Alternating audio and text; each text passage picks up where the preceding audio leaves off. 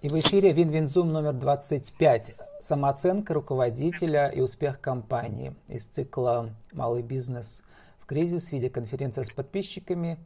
Сегодня у нас на связи, у нас во второй части снова Валерий Конин, бизнес-тренер. Валерий, добрый день. Добрый день.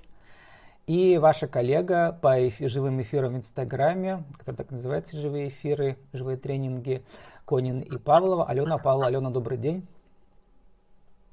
Добрый день. Также свежая голова моя соведущая Елена Кощеева, маркетолог Верхнекамской торгово-промышленной палаты. Елена, здравствуйте. Здравствуйте, рада всех приветствовать. Сегодня у нас еще две свежих головы, два руководителя, у которых много персонала. Э, Елена Миронова из города Кудымкар, директор частной клиники. Елена, здравствуйте. Здравствуйте. Также включаю микрофон у еще одной Елены. Сегодня три Елены. Елена Сабирова. Елена, здравствуйте. Добрый, Добрый день. Елена, вы у нас руководите бизнес-центрами и фитнес-центрами. Прямо олигарх. Спасибо. Сколько у вас сотрудников в сумме всего? Так, в штате э, единицы у меня по фитнесу и 12 человек по а, Елена Миронова, у вас сколько сотрудников? А, постоянных сотрудников у меня 9 и совместителей еще 16, то есть в общей сложности 25. Угу. А, Елена Кощеева, у вас сотрудников нет, у вас только есть сотрудничающие да, с палатой. Ну, я сама являюсь сотрудником организации. Соответственно, у нас в штате 13 человек. Угу. Валерий и Алена, вот вы работаете с руководителем. Сейчас я выключу, что-то стучит у Лены Сабировны, выключу пока микрофон, потом включу снова. Лена нас будет так слышать. Валерий и Алена, вот вы работаете с руководителями и проводите живые тренинги, разборы, и некоторые из них прямо в прямом эфире в Инстаграме. Руководители не боятся рассказывать про внутреннюю кухню? Те, которые вышли в эфир, уже нет. Они не пожалели, э, что откровенно говорили с вами во время разбора? Ну, такой обратной связи у нас еще не было. Зависит от того, да, какие цели человек преследует. Если он действительно хочет решить свою задачу, которая перед ним стоит, ну, нет э, смысла утаивать какую-то информацию, тогда решение будет неверным. Я думаю, что руководители, которые действительно заботятся о своем бизнесе, не готовы так рисковать.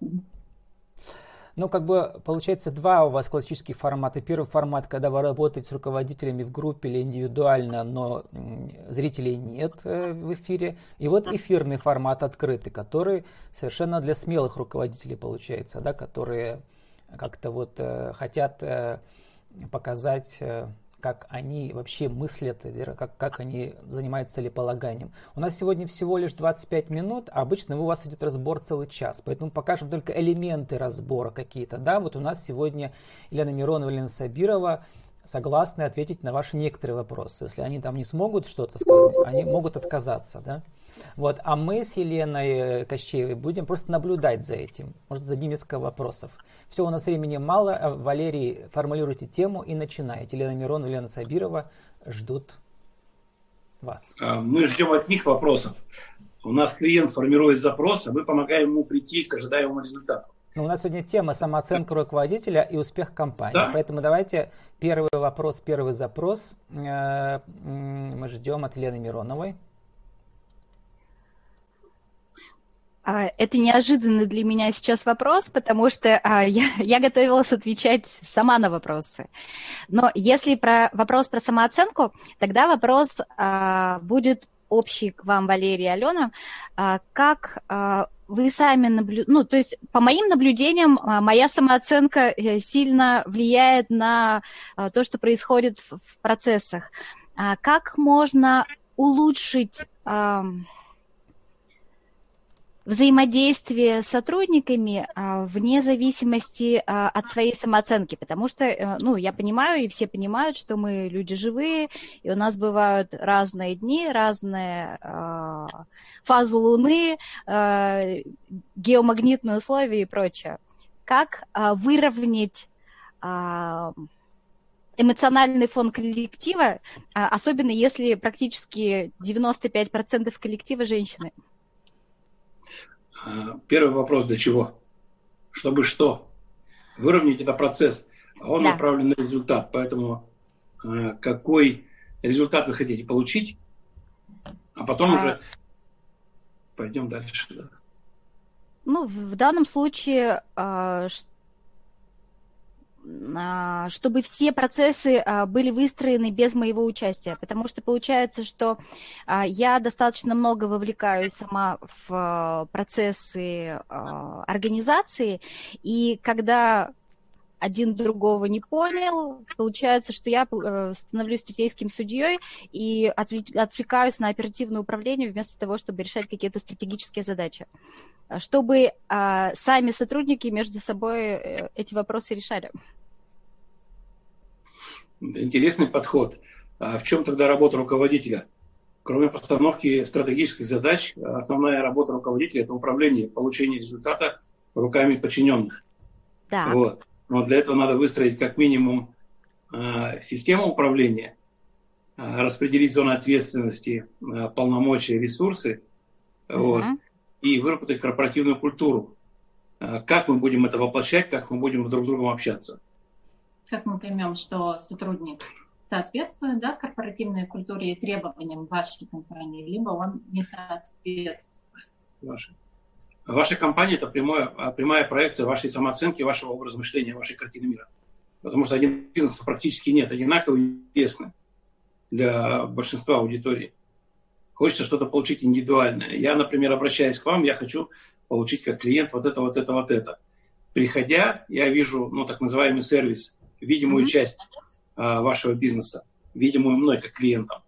Вот. А, а это зависит ровно от того, как вы выстроили структуру и как у вас взаимодействуют люди между собой в рамках корпоративной культуры. Вот. Правда, к самооценке это как-то не относится. Хорошо, ну, а, тогда... Э, Надеемся, что ваша самооценка не очень зависит от сотрудников. Она зависит от вас. Абсолютно верно. Хорошо. А, давай все-таки верну вопрос, да, вот, э, Елена, пока мы будем сейчас разговаривать, наверное, со второй Еленой, да, подумайте, вот какие элементы именно у вас, э, ну, может быть, выпадают, возможно, не до конца регламентированы именно про сотрудников, про их взаимодействие между собой, либо про их взаимодействие с клиентами, возможно, про их взаимодействие с вами да, вот где вот эти нюансы, когда начинается эмоциональный фон сбоить, да, и получаются не те результаты. Так, давайте Хорошо. обратимся к Елене Сабировой. Елена Сабирова, э, я включаю вам ваш микрофон. Э, Елена, давайте. У вас, вы сегодня с планшета сына вышли, там что-то у него стучит. Поэтому говорите быстренько. Камертон. Интернет не подвел дома. И не дома сидим. Но ваша так, же меня... самооценка от этого не упала?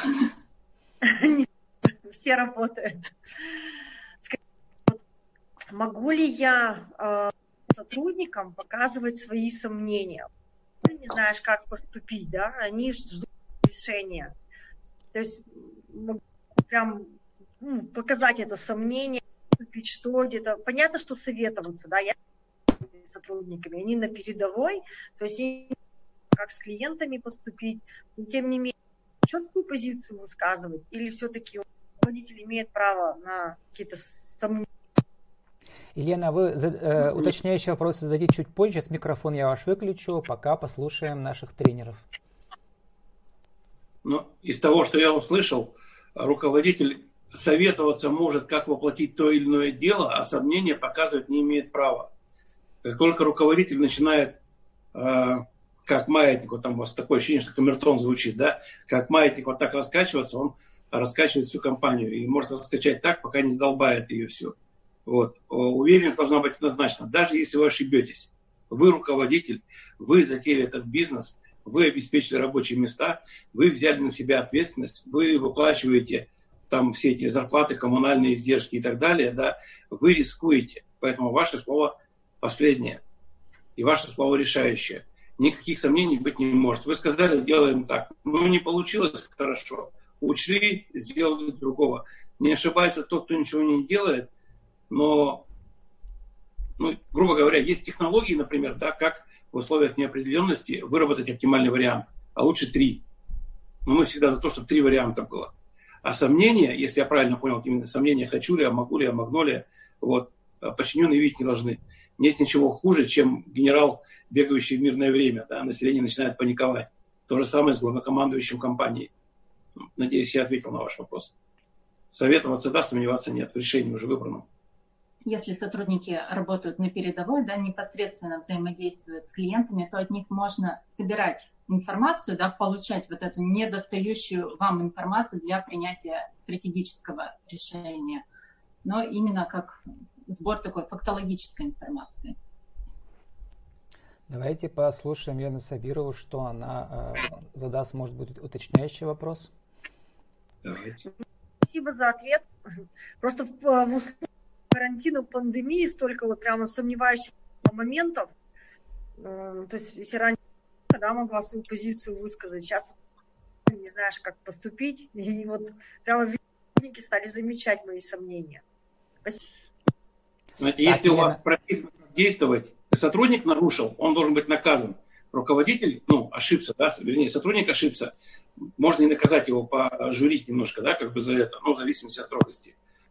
А, если руководитель ошибся, руководитель имеет право это шпылять, наказывать не надо. Сами собой вы всегда докажете, ну, договоритесь потом, да, и накажете себя.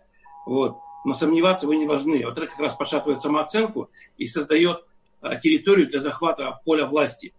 То есть вашу власть начинает захватывать. Руководитель сомневается, подчиненный говорит, ага, я попробую вот здесь, вот здесь прокатило, давай еще. Другие смотрят, у этого получилось. И сейчас мы тоже пошатнем немножко руководящую. Потом же скажут, Елена, а вот Алене можно, а почему мне нельзя? Объясните, что за неравноправие в компании. Поэтому никаких сомнений в себе. Так, мы давайте заканчиваем первый раунд. Еще был второй раунд, наверное, успеем мы. Сейчас мы послушаем свежую голову Елену Кощееву. Елена, что думаете про первый раунд наших участников? Что это действительно очень интересно. Хотелось бы сказать вот Елене Мироновой. Я когда-то тоже руководила коллективом, состоящим на 98% из женщин. И это действительно особые коллективы. И здесь эмоции руководителя, а также как и эмоции коллектива, бывают э, такие разные компоты создают. Поэтому, э, наверное, действительно при... Может быть, я вас так поняла, что ваш вопрос звучал так, как наладить работу, чтобы вот эти вот эмоциональные всплески не влияли на качество работы не влияли на какие-то изменения. Но, во всяком случае, я вас так поняла. И я понимаю, что это действительно важно. То есть, э, может быть, это действительно и особенность таких женских коллективов. И хотелось бы знать, как э, в какие моменты, во-первых, этот крючок поймать в себе, что вот оно может сейчас покачаться на эмоциях, и э, каким образом на это реагировать. А по поводу сомнений, которые вторая наша героиня сегодня высказала, Валерий действительно очень, вот на мой взгляд, нашел вот такие правильные слова, что руководитель, сомневающийся руководитель, это почва для качания всего коллектива. Если видно, что руководитель не уверен, значит, каждый будет искать, ну, каждый будет считать, что э, он вправе принимать решение сам. Поэтому здесь, наверное, да. Лучше ошибиться, но сделать так, как ты наметил, как ты решил. А потом можно исправить ошибку практически всегда. Ну, очень интересно. Спасибо. Давайте дальше. Валерий и Алена, коротко подведите итоги первого раунда. Что здесь э, самое, самое главное было в ответах, вопросах участников и ваших ответах? Резюме такое. По первой Елене э, Мироновой. Да, Мироновой. Никогда результаты компании не должны зависеть от эмоционального состояния сотрудника. Никогда. Все, что происходит на работе, по умолчанию считается, конечно, работой, но тем не менее. Как только личное переносится на профессиональное, это становится рабочим, следовательно, попадает под поле власти руководителя и под его юрисдикцию. И он имеет право человека с кисломолочным лицом к чертовой матери либо не пустить на работу, либо выгнать. Во втором случае, да, воля руководителя должна быть на первом месте – даже если я ошибся, ошибаются все, признаю, что я ошибся, но это было мое решение, и я в следующий раз, и в следующий раз, и в этот раз я покажу, что ослушиваться меня нельзя. Только если попробует кто-то пальцем в глаз мне ткнуть, вот там, ну, могут быть сомнения, да, что, а, Елена, ты ошиблась, вот, а мы говорили, да, хорошо, я ошибаюсь, но я руководитель, мое решение, оно обсуждению не подлежит. Оно подлежит э, согласованию, например, в каких-то частях построения видения, да, усиление. и уточнению, усиления, сбор фактов, как Елена сказала. Но после того, как руководитель принял решение, оно не подлежит изменению. Переходим ко второму э, раунду. Теперь э, две Елены наши, которые ру- руководят большими коллективами, Э, попробуйте сформулировать вопросы, как бы отличающиеся кардинально, да, как-то по теме, по подходу от э, первого раунда. Елена Миронова, вам слово. Вопросы на какую тему, Влад, я не поняла э, задание. Уточните, пожалуйста. Ну, э, вот как бы какую-то разобрать бизнес-ситуацию в рамках нашей общей темы самооценки руководителя, но одновременно как-то отличающиеся да, от того, что мы обсудили в первом раунде. А, возможно, я самоуверенный руководитель, но у меня нет вопросов с самооценкой. Поэтому мне тема не очень близка. У меня есть какие-то моменты, которые, а, которые я могла бы, допустим, обсудить а, с бизнес-тренерами, но в вопросах самооценки у меня все в порядке. Поэтому, ну, как-то мне даже сложно, Влад, ну, вам Елена, в этом помочь. А вот у нас есть вторая часть темы, которая звучит «И успех компании». Тогда про успех компании спросите что-нибудь. Хорошо. Э, про успех компании. Как по вашему сведению, а, Валерия и Алена, в успехе компании, а, ну, у меня есть а, свой, свое представление. Мне интересна ваша точка зрения как бизнес-тренеров. Что важнее, выстроенные бизнес-процессы ну вот четко по структуре написано там оргструктура и прочее, ну, договоренности между сотрудниками, а, либо простор для творчества сотрудников, то есть а, формирование такой среды, в которой сотрудники формируют ну, условно говоря, саморазвивающуюся компанию. То есть тогда компания становится полем для творчества не только руководителя, но и всех а, членов. И как, как, а, как бы вовлечь всех, а, чтобы а, это было не только м, желанием руководителя развивать компанию, чтобы это было и желанием коллектива. Э, я сейчас вспоминаю анекдот, когда еврей поймал золотую рыбку, да, и она говорит, три желания исполнил. Он говорит, хочу квартиру, машину, дачу, банк, красавицу жену, детей и персональный остров. Это раз. Вот. Поэтому да. давайте по очереди, да. А, я противник выбора или-или. Вы можете и-и сделать. То есть, но выработать процентное соотношение, сколько времени уходит на творчество, на развитие сотрудников, а сколько времени на дисциплину. Вот наш опыт показывает, да, и все люди, у кого мы учились, а, они говорят, что люди на 80% управляются ровно так, как ими управляют. И вот эти фантазии про самоорганизующиеся agile компании и так далее, они разваливаются. Мы знаем очень много примеров. На какой-то стадии это полезно в каком-то процентном соотношении. Но если вы не уделяете время регулярному менеджменту, регулярному управлению компанией, да, или сотрудник говорит, извините, Елена, я сегодня не в потоке. Прям что-то меня вот не проштырило. Не в ресурсе. Ваше слово не в ресурсе. Спасибо, Влад, да, не в ресурсе. Вот или там э, придумывает какие-то еще отговорки. Вот есть такая шутка, да, все проблемы говорим в кошелек. Если в конце месяца из кошелька высовывается рука с деньгами и говорят, молодец, ты заработал, все хорошо. Если в конце месяца вы заработали, ну, это глазки краба, то тогда, наверное, надо менять либо цели, либо подходы, да. Но метод не работает. Э, жалоб, там, ожидание потока, ожидание творческого всплеска, подъема и так далее. Я все-таки за регулярный менеджмент, мы, мы за управление – за систему управления выстроенную, за оснащение людей ресурсами, за разделение зон полномочий и разделением ответственности. Вот. Самооргани... Самоорганизующиеся вещи мы видели с надеждой на искусственный интеллект и так далее и тому подобное. Без выстроенной изначальной Без выстроенной структуры, структуры. Кто в лес, кто по дрова, там такое. Все равно сотруднику нужна сено, сено солома. Четкая система, по а которой может они быть, двигаются. Валерий, можно я уточню э, за Елену? Э, недавно у меня было интервью по, про новые технологии, как бы модные вовлечение персонала. Может, про это что-нибудь скажете? Как вовлекать персонал с вашей точки зрения? Э, на уровне ценностей, да, надо понимать ценности персонала, зачем люди пришли в вашу, вашу компанию. А, есть люди, которые продадут вашу компанию за 5 копеек, если их переманят конкуренты. Есть люди, которые а, будут работать до конца. Есть люди, которые будут терпеть до последнего, ну, потому что у них заниженная самооценка, и им некуда больше идти, поэтому не вашей компании. Вот, то есть надо смотреть все-таки на картину мира э, сотрудников. Если совпадение по ценностям есть, я за эту компанию буду биться, бороться до последнего, да, и стоять до последнего буду. Но не потому, что мне некуда больше идти, потому что я лоялен компании, мне нравится работать под руководством Елены, или первой, или второй, а, в этом коллективе, на этой должности, на таких условиях, за такую заработную плату. Если меня все устраивает, мне все классно. Ну и сама система ценностей у компании непосредственно, да, и у руководителя должна совпадать с системой ценностей сотрудников. Либо... Елена, коротко, у нас времени мало остается. Уточняющий вопрос есть у вас? Минута на ответ на уточняющий.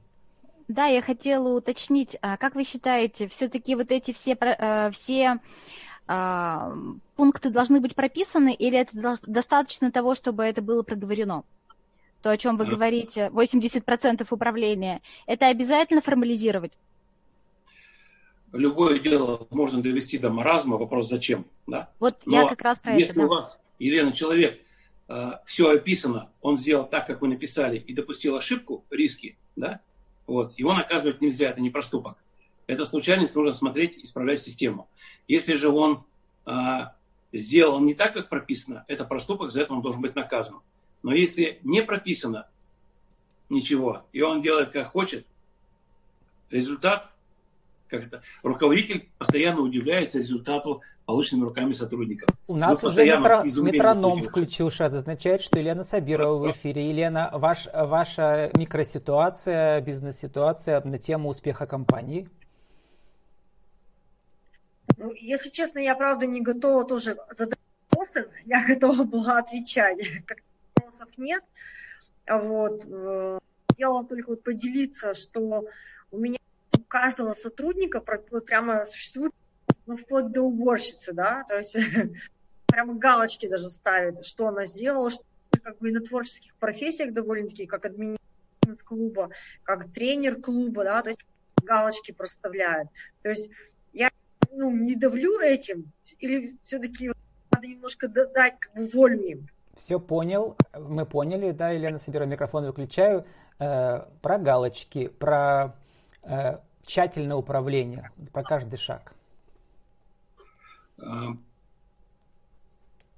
должны быть точки контроля. Мы всегда говорим, должно быть три вектора. Вектор мотивации – это морковка спереди. Вектор наказания – это морковка сзади. И контур управления – это невозможность выскочить за рамки компании, за рамки прописанных и сделать по-другому. То есть сотрудник должен всегда между э, хорошим и плохим выбирать хорошее. И вот выстроенный контур управления позволяет человеку оценить весь комплекс проблем, который нагребет, если, не дай бог, слушается руководителя, ну, обоих из Елен, да, или вот он получит вот эту морковку. У него, ну, руководитель должен выстроить систему управления бизнесом так, чтобы человек автоматически выбирал морковку, и у него мысль не возникала сказать, а вы знаете, Валерий, Елена, у вас, а я... у вас же морковки с обеих сторон, и сзади тоже да. морковка. Сзади только ниже немножко по фарватеру, по ватерлинии. Я про это. Елена я... Сабирова, есть уточняющий вопрос э, на минутку? Или ну, я не Я понимаю, что в такие рамки загонять все-таки не стоит. А, смотря какая должность у вас, если это уборщица, но у нее же все в принципе может быть э, регламентировано, что там, только скорость шевеления тряпки может быть не регламентирована. А так э, растворы, нормы, все прописано. То же самое, я думаю, что у администраторов у вас может быть. Только должности, например, как маркетологи, еще какие-то, да, такие творческие. Там понятно, то, что касается интеллектуальной работы, вы не можете полностью это регламентировать, так как вы покупаете мозги, идеи человека, которые он будет создавать. Вы для этого и наняли специалиста. Давайте Лену а... Кощееву послушаем. Лена Кощеева. Э, второй раунд у нас заканчивается. Что, что вы думаете лично про эти ситуации, про успех компании, вот и про подходы к менеджменту такие. Сейчас, секундочку, Вас микрофон. не слышно. Так, Елена, давайте. Да-да-да-да-да, прошу прощения. Вы знаете, хорошо, конечно, говорить, как должно быть в идеале, что а, вот бы там творческие работники желали успеха компании и так далее.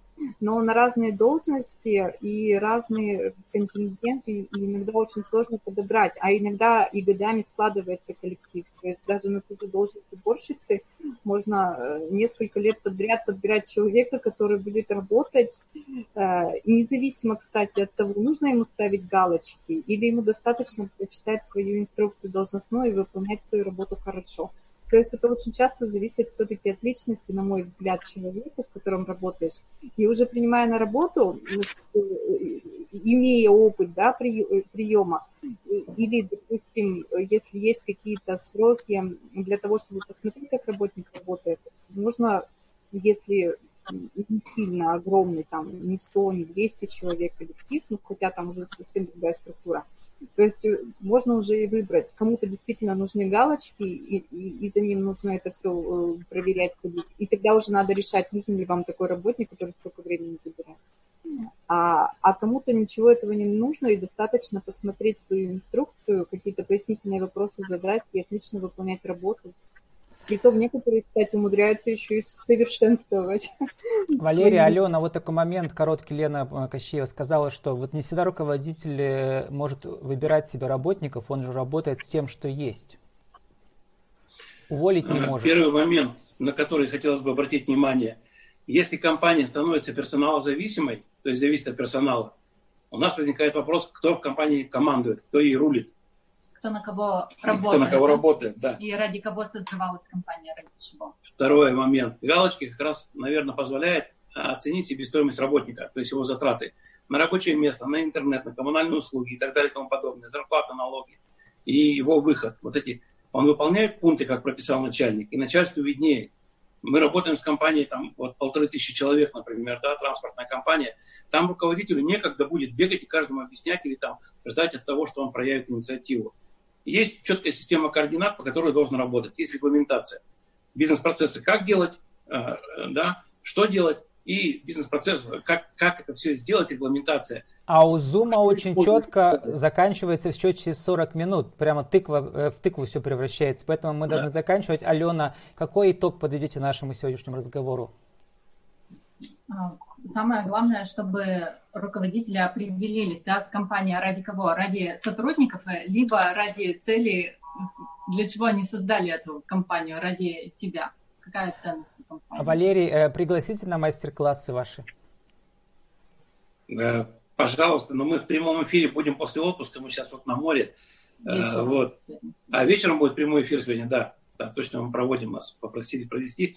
Там про самооценку будет, да? Про внутренние сомнения. А, да, про внутренние сомнения руководителей и просто, просто сотрудников будет.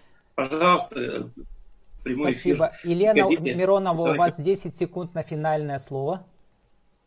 Благодарю за эфир. Мне все понятно. Приятно было познакомиться. Елена Сабирова, да, у вас 10 секунд на финальное слово. Спасибо за ответы. Интересно слушать. Елена Кощеева, у вас 10 секунд на финальное слово. Спасибо большое. Сегодня был очень интересный разговор. Э, с нами был Валерий Конин и а, Алена Павлова, творческий дуэт, конферанс. Э, по некоторым отзывам, лучшие бизнес-тренеры Перми.